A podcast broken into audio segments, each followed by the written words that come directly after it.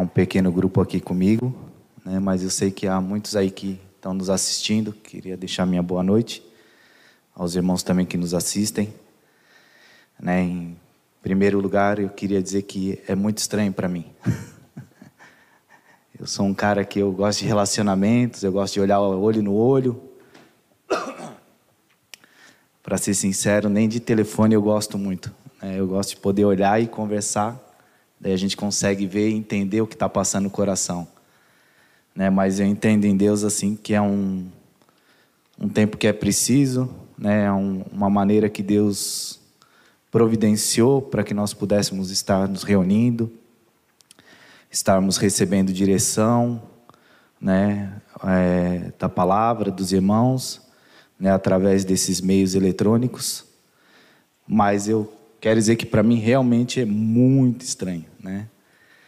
E em especial né, o, o fato de eu estar ministrando hoje, perdão, né, o fato de eu estar ministrando hoje aqui, o presbitério normalmente ele disponibiliza uma lista de datas para a gente poder escolher e ver onde a gente se adequa, onde a gente não se adequa, né? E eu em especial escolhi o dia de hoje, né? A princípio, não, ano que vem eu vou começar a correr. Vou perder meus 10 quilinhos, vou ficar mais magrinho, né? Vou ficar mais esbelto né? Para outros, né? Não, ano que vem é o ano que eu vou achar a minha amada. Não, é ali que eu vou casar, né? É o ano da consagração, né? e por fim, querendo ou não, é um período onde a gente para para fazer isso, né? Para para pensar um pouco mais, um pouco menos, né, sobre essas situações. E nós como igreja também, né? A gente para para fazer um balanço, né, que nem eu comentei no início Estamos num período onde Deus tem provido situações onde a gente possa ter um pouco de comunhão, mas não a mesma comunhão que a gente tinha antes, né? Hoje a gente não consegue abraçar um irmão via internet, a gente não consegue né, dar um ósculo, né? Então assim é um momento diferente. E essa questão né, de igreja, eu ainda comentava lá em casa com a Zi, né? vem dessa situação em que nós passamos esse ano de pandemia, de algumas situações de recessão no país, em função de desemprego. Ardeu muito forte no meu coração da gente poder conversar um pouco sobre o que é igreja. Enquanto eu orava, pensava um pouco a respeito, Deus começou a falar ao meu coração de que a igreja, por si só, ela está inserida, melhor, por si só não, ela está inserida num plano. Né? A gente conhece muito como o Projeto do Eterno. Existe um livro até que foi recomendado pelos irmãos, o, o Projeto do Eterno, de Emitian, Jorge Emitian. Né? Então, essa igreja ela está inserida nesse plano, nesse projeto. E Deus estava me falando que antes de eu ministrar, antes de eu conversar, antes da gente entrar na questão de igreja em si, que era importante a gente rever um pouco desse plano né? entender onde nós estamos inseridos. Né? E é basicamente sobre isso que eu queria conversar um pouco com vocês hoje. Né? A palavra não é muito comprida, né? mas ela vai passar um pouco por a gente lembrar aquilo que é importante para nós como igreja. É como se a gente estivesse dando um tapa na roda, deixando as coisas um pouquinho mais claras, relembrando alguns fatores que são importantes, para que quando a gente entrar no ano, novo ano a gente tenha clareza disso, né? Há um, só um detalhe que eu queria chamar a atenção, que eu quero que os irmãos guardem um pouco. Né? A gente vive um, uma época onde parece que muito mais do que antes, é uma época onde o homem está muito no centro da situação. Né? Ele é, parece que tudo que nos rodeia é por causa do homem, o homem que eu digo, o homem, o ser humano, né? É tudo por ele, é para ele, né? Então, nós vemos casamentos sendo desfeitos, né? em função de que eu tenho que ser feliz. Né? A gente vê situações de uma pessoa passar por cima da outra porque eu tenho que atingir os meus objetivos. Né? Então, é, tem sido muito egocêntrico essa situação. E eu queria que os irmãos gravassem isso e guardassem isso por um pouquinho, porque lá na frente a gente vai entender melhor. Né? Inclusive, de uma maneira meio que sutil, isso tem entrado na igreja. né? Eu lembro quando eu me convertia, não muitos anos, né? A barba está um pouquinho mais branca, né? Mas aproximadamente uns 20 anos atrás, no meio das denominações, a gente, né? Eu já peguei algo diferente disso, mas eu lembro que no meio das denominações era muito comum é, se afirmar que o objetivo de Deus era a salvação do homem, única e exclusivamente a salvação, né? E a gente aprendeu desde cedinho de que não, que Deus tinha um projeto maior, que a salvação fazia parte desse projeto, mas que o fim dela não era a salvação do homem por si só, mas que Deus tinha um projeto, né? Esse projeto a gente conhece ele muito bem como sendo um projeto de uma família, de muitos filhos semelhantes a Jesus para a glória de Deus, né? Deixa eu só passar. E eu quero ler um texto com os irmãos, um texto base, para a gente poder avançar sobre essa questão de uma família, que está em Efésios 1, do 4 ao 10.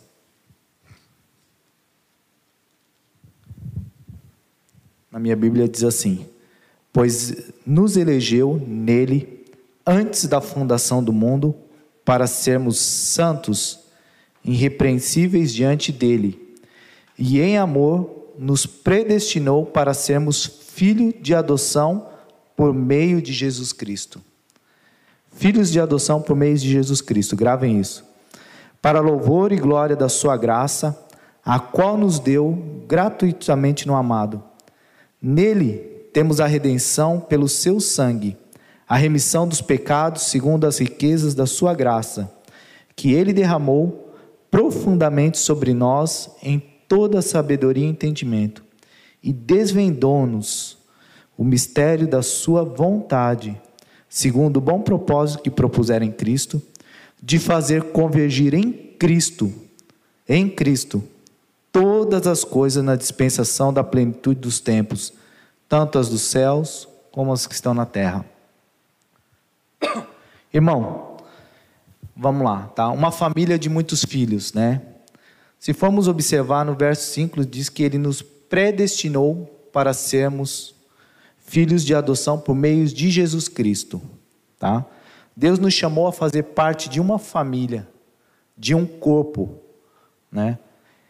Efésios, também no capítulo 2, no versículo 13, diz assim: Mas agora em Cristo, Jesus, vós que antes estavais longe, pelo sangue de Cristo chegaste perto no 18 diz: Porque por ele, Jesus Cristo, ambos temos acesso ao Pai em um mesmo Espírito.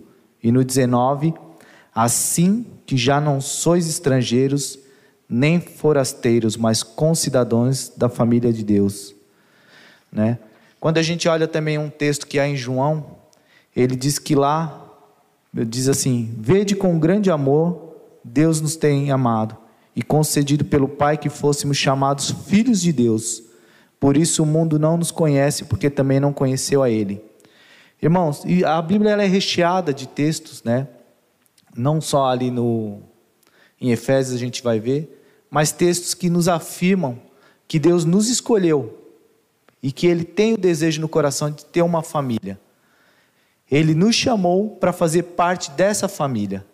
O projeto de Deus inicia com família, né? O, quando a gente observa nos evangelhos, quando Jesus chama os discípulos a ensina a orar, Jesus ele podia muito bem naquela oração que a gente conhece como a oração do Pai Nosso, né? Ele podia muito bem dizer assim, ó: Pai meu que está no céu. Porque o único filho verdadeiro era Jesus. Mas ele não, ele nos ensina a orar: Pai nosso ou seja, está no plural, nos inclui nisso, né? Então, irmãos, temos uma família bem clara aqui, né? Uma família de muitos filhos. Muitos filhos fala do desejo do coração de Deus de que ninguém se perca, que sejam alcançados todos, né? Tem uma passagem em Timóteo 2 de 3 assim, que diz assim, ó: Isto é bom e agradável diante de Deus, o nosso Salvador, o qual deseja que todas as pessoas, todas as pessoas sejam salvas e cheguem ao pleno conhecimento da verdade. Por quê? Porque há um só Deus, um só mediador entre Deus e o homem, Cristo Jesus. Se a gente for olhar também em 2 Pedro 3,9, diz que o Senhor ele não se atrasa em cumprir a sua promessa como alguns julgam. Pelo contrário, ele é extremamente paciente para convosco e não quer que ninguém se perca, mas que todos cheguem ao arrependimento. Irmãos, eu vou dar essa passagem na questão de semelhantes, mas o que, que eu quero que os irmãos observem? A palavra ela está recheada de versículos que nos falam de família, de que Deus não quer perder nenhum, né? Fala que a volta do Senhor tem sido é, segurada, né? É, retida para que todos possam chegar ao arrependimento, né? Quando a gente fala de semelhantes, a gente vai ver que Jesus ali no Romanos 8, 29 diz que porque antes dele conheceu também os que predestinou a serem conforme a imagem de seu filho a fim de que ele seja o primogênito entre muitos irmãos. Né? Assim como também em Efésios 1:4 diz que como também ele nos elegeu nele antes da fundação do mundo para que fôssemos santos e irrepreensíveis diante dele em amor. O que, que eu quero dizer com isso, irmãos? Nós temos um propósito, né? e eu estou dando uma passada bem rápida nesses pontos, porque isso já é bem claro para nós há muito tempo. Nós temos estudado, visto e revisto isso ao longo do tempo, né? O problema que eu vejo, ou melhor, a situação que acho que a gente tem que aprender a deixar que Deus penetre em nosso coração e deixe isso mais claro, que foi o que Deus falou comigo nesse período, está em muito mais a gente saber, da gente não olhar para esse plano com os olhos do homem. Querendo dizer, não, Deus antes era a salvação. Então é por causa do homem veio a salvação. Então esse é o objetivo. E agora não, agora a gente tem um plano, né, uma família de muitos filhos, onde o homem pode querer ocupar o centro, né? E dizer, ah, não, Deus queria ter uma família, então ele queria eu ali. Não, Deus queria ter muitos filhos, então tem todos os demais irmãos. Né? Não, semelhantes, tá bom, é o padrão a Jesus, mas eu estou no centro. Eu, como homem, ainda sou o que Deus busca. Né? E o que Deus tem me levado a pensar que é um pouco diferente. Né? Se nós formos ver, né, o objetivo de Deus é trazer Jesus ao centro de todas essas coisas. É que Jesus seja o centro. Né? Se a gente olhar cada um desses versículos que eu li com vocês, eu vou voltar aqui só para ficar bem claro, tá? E depois eu vou avançar. Né? Mas assim, ó, um exemplo, quando a gente estava falando sobre muitos filhos, né? Fala que Deus tem o desejo de que todos se salvem, né? Mas existe só um mediador entre Deus e o homem, que é Jesus, ou seja, passa por Jesus. Quando fala sobre filhos, somos sermos filhos, né? Fala que Deus nos adotou por meio de Jesus, pelo sacrifício na cruz, né? Deixa eu dar um exemplo onde eu quero chegar, para depois a gente continuar um pouquinho mais, tá? No meu trabalho, eu, a gente costuma, tem o Miqueias e o Gil que trabalham, o Gil da Palhoça trabalham comigo, eles entendem muito mais do que eu nesse assunto, né?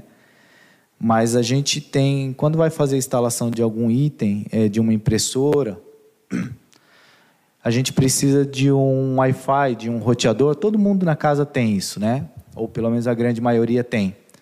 E o que acontece? A internet que a operadora, seja. Aqui não é propaganda, tá? seja claro, seja vivo, GVT, que acho que nem mais existe. Né? Quando essa operadora ela disponibiliza um sinal de internet para você, existe um aparelhinho chamado roteador. Esse aparelho, ele tanto distribui a internet para os seus aparelhos, né, seja a Smart TV, seja um computador, seja um celular, quanto ele faz também as trocas de dados entre eles.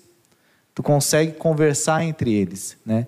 E num certo sentido, Jesus é como se ele fosse um roteador da nossa vida. Né? Se hoje eu posso ser filho, é porque eu passei por ele.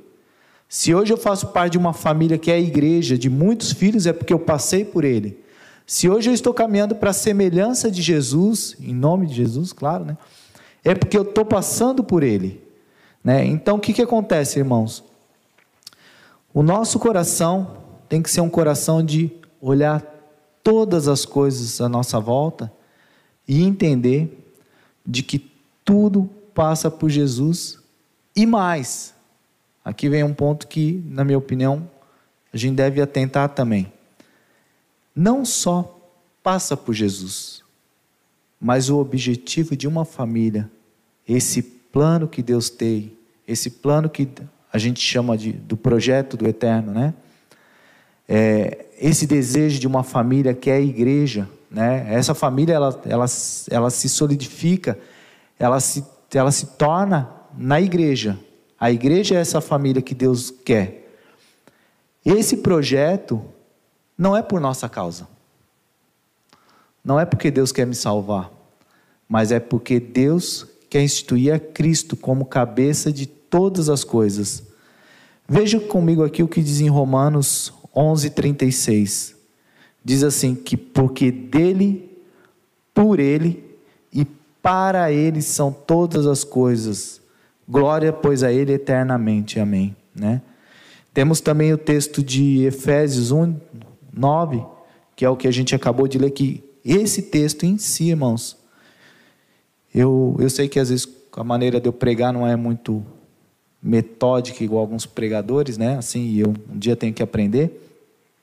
Mas enquanto eu estava orando, enquanto eu pensava a respeito que Deus me chamou a atenção sobre esse propósito, o texto que Deus me levou a ver foi esse texto aqui, ó, tá?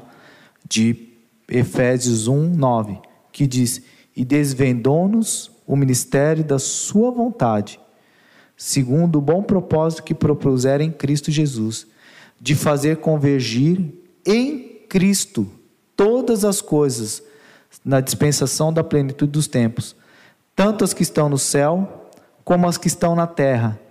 Jesus, ele é o centro ele é o cerne da igreja, é Ele, as coisas são para Ele. Se nós formos olharmos, irmãos, a palavra aqui diz que Deus desvendou, é como se tirasse a venda dos olhos. Deus aqui traz essa revelação a Paulo, né? E é, é como se Deus estivesse dizendo a Paulo ali: Paulo, presta atenção aqui, ó, entendeu? Eu estou tirando o mistério que estava oculto há muito tempo, de qual é o, a, o meu desejo, o porquê da criação do homem por que, que eu criei o homem? Por que, que eu criei os animais? Porque de tudo isso, Deus pega, ele tira as vendas de Paulo e mostra: ó, é por isso, porque eu quero fazer com que todas as coisas venham a convergir em Cristo, venham a retornar debaixo da autoridade de Cristo, para que Ele seja o cabeça. Tanto que Cristo é o cabeça da igreja, irmãos. Então, esse é o ponto. O plano de Deus é para que Jesus seja exaltado, é para que Jesus seja engrandecido. É dele, é por ele e é para ele. Não é por nossa causa. É por causa de Jesus, o plano eterno de Deus, né? É de fazer convergir todas essas coisas. Esse é o ponto alto, né? Esse é, é o que Deus queria atingir. E tanto que ele comenta que isso ele vai fazer no final dos tempos, ou seja, Deus ainda está operando, Deus ainda está fazendo. Tem um outro texto, né, que também nos traz bastante clareza disso, irmãos, que é o texto de Colossenses 1, 15 a 20.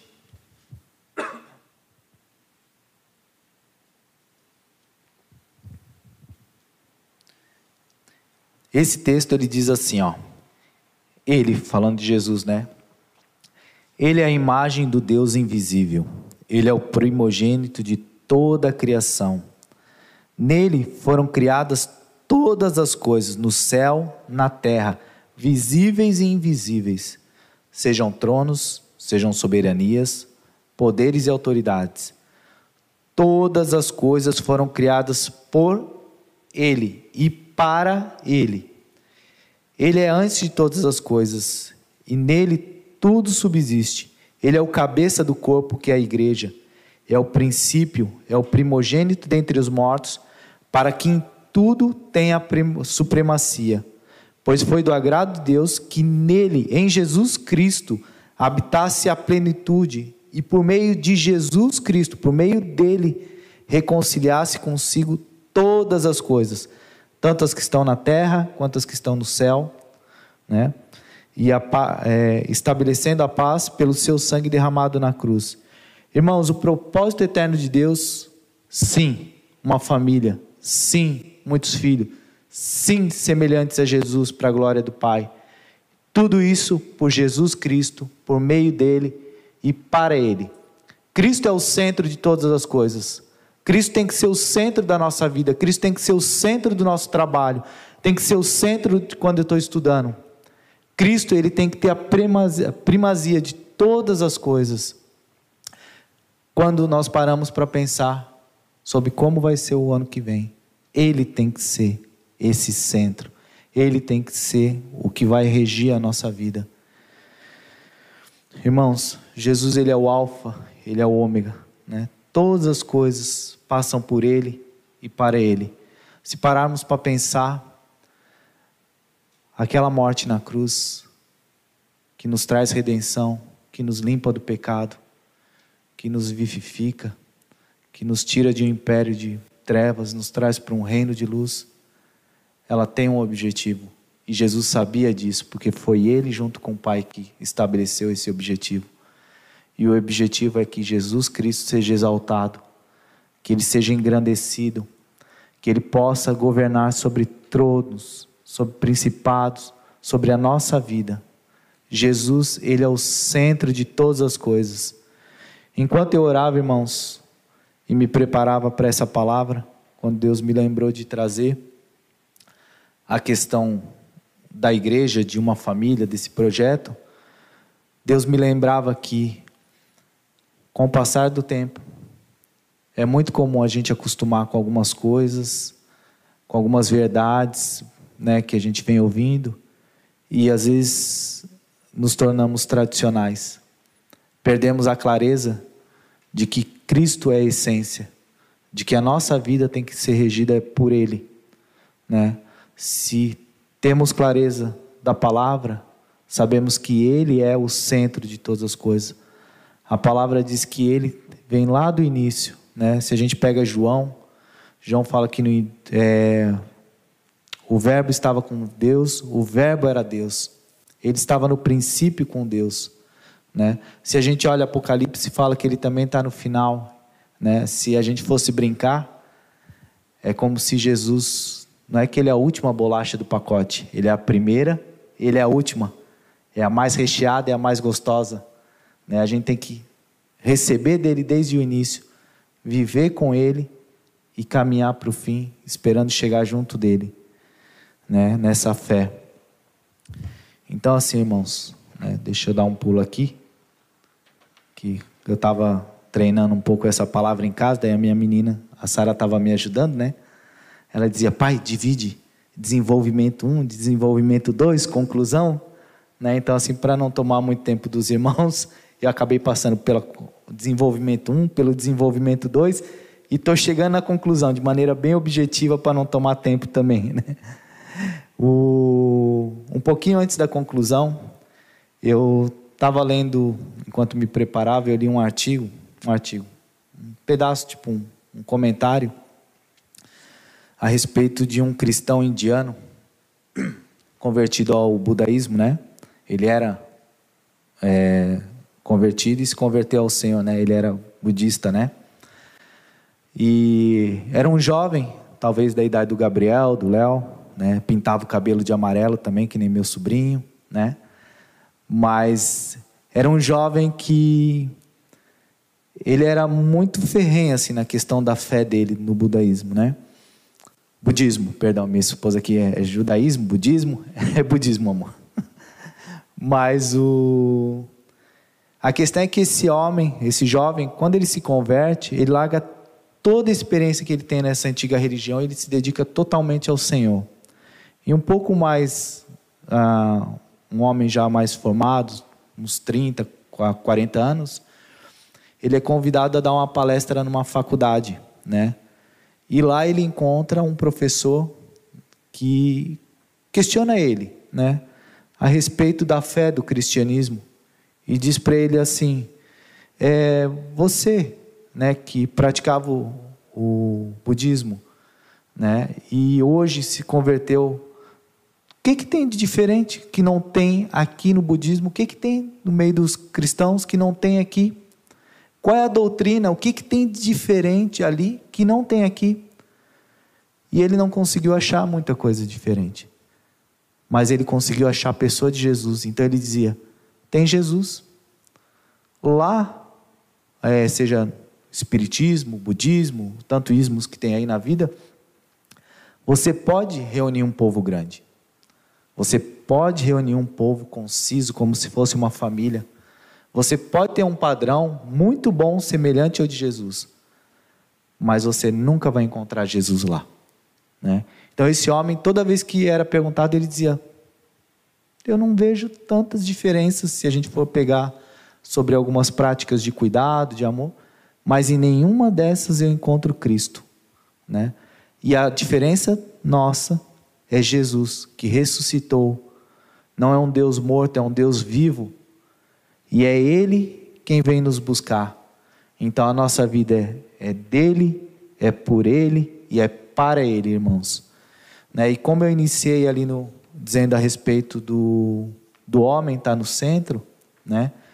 E essa virada de ano, eu queria perguntar para vocês, né? É, quando a gente para para fazer esse balanço de final de ano e pensar quais as metas, quais objetivos eu tenho para esse ano, a gente deve lembrar de perguntar para esse Deus: qual o plano que Ele tem para mim? Esse ano é o ano de eu entrar na faculdade, Senhor Jesus? Esse ano, o que, que tu quer de mim no meu trabalho? O que, que tu quer de mim dentro da minha casa, com a minha família? Né? E eu ainda penso que podia ser ainda um pouco melhor. Em vez da gente perguntar se qual é o projeto, né, assim, é, específico, a gente tem que perguntar o que que Deus tem para nós para a vida toda, né? Não só se Ele abençoa ou se Ele quer participar com a gente do projeto de emagrecer, né? Talvez eu esteja precisando um pouco, né? Ou de melhorar na academia, ou de arrumar uma esposa para os rapazes, ao contrário também para as meninas. Mas qual é o projeto que Deus tem para minha vida? No que que eu tenho sido chamado, né? Para que que eu fui escolhido, né? E eu posso dizer para vocês que Deus tem um projeto de maneira específica para a sua vida, mas ele tem um projeto de colocar Jesus em evidência Jesus sendo evidenciado, seja engrandecido através de você, como um verdadeiro é, representante de Deus, né? Alguém que vá à frente e possa dizer: Ó, esse daqui é Jesus, ele é o centro da minha vida, seja no meu trabalho, seja na minha casa, seja escola. Jesus, ele é o centro da minha vida. Todas as minhas decisões, tudo que eu penso, tudo que eu quero, passa por descobrir o que está no coração do Pai, passa por descobrir o que está no coração de Jesus. Amém, irmãos? Desculpa se foi um pouquinho mais rápido, mas essa é a palavra de hoje.